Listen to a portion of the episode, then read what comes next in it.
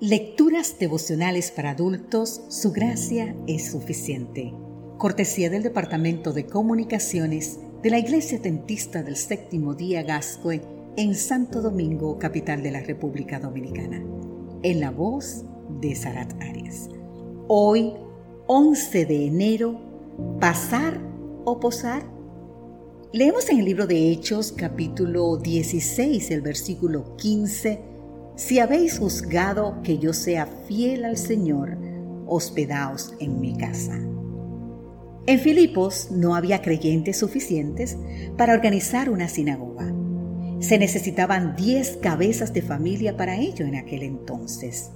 Por eso, un grupo de oración al aire libre, cerca de un río, congregaba a los pocos creyentes.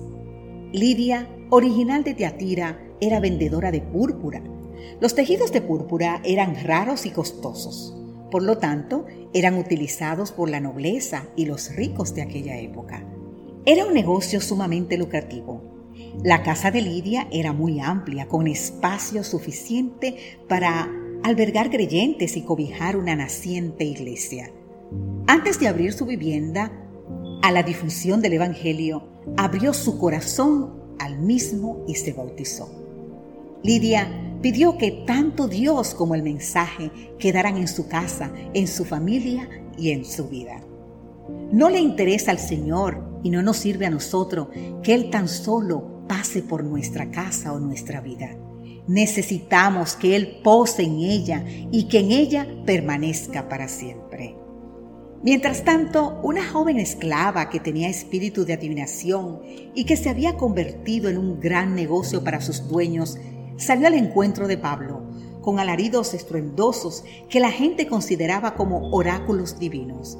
Los dueños de la esclava, aprovechándose de ello, la estaban explotando en beneficio propio. La muchacha obstaculizaba la obra misionera de los apóstoles. A pesar de estar poseída por el demonio, daba voces animando al pueblo a seguir la enseñanza apostólica presentada por los siervos del Altísimo un Dios infinitamente superior a Zeus, el Dios supremo de ellos.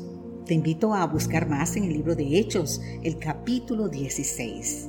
Los siervos de Dios, en el nombre del Altísimo, liberaron a aquella muchacha del poder del demonio, abriendo para ella una nueva vida. Esto generó bendición para la mujer y una fuerte oposición porque no solo afectaron el negocio de sus dueños, sino también los del mismísimo enemigo de Dios. Para Dios no hay primeros ni últimos.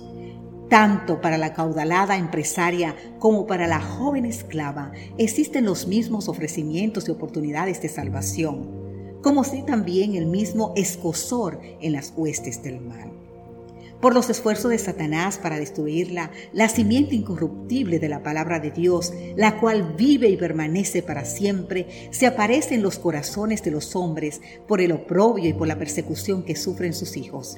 El nombre de Cristo es engrandecido y se redimen las almas.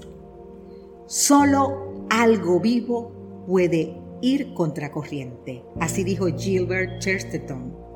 No hay persecución ni perseguidor que pueda con la simiente incorruptible ni con los santos del Señor.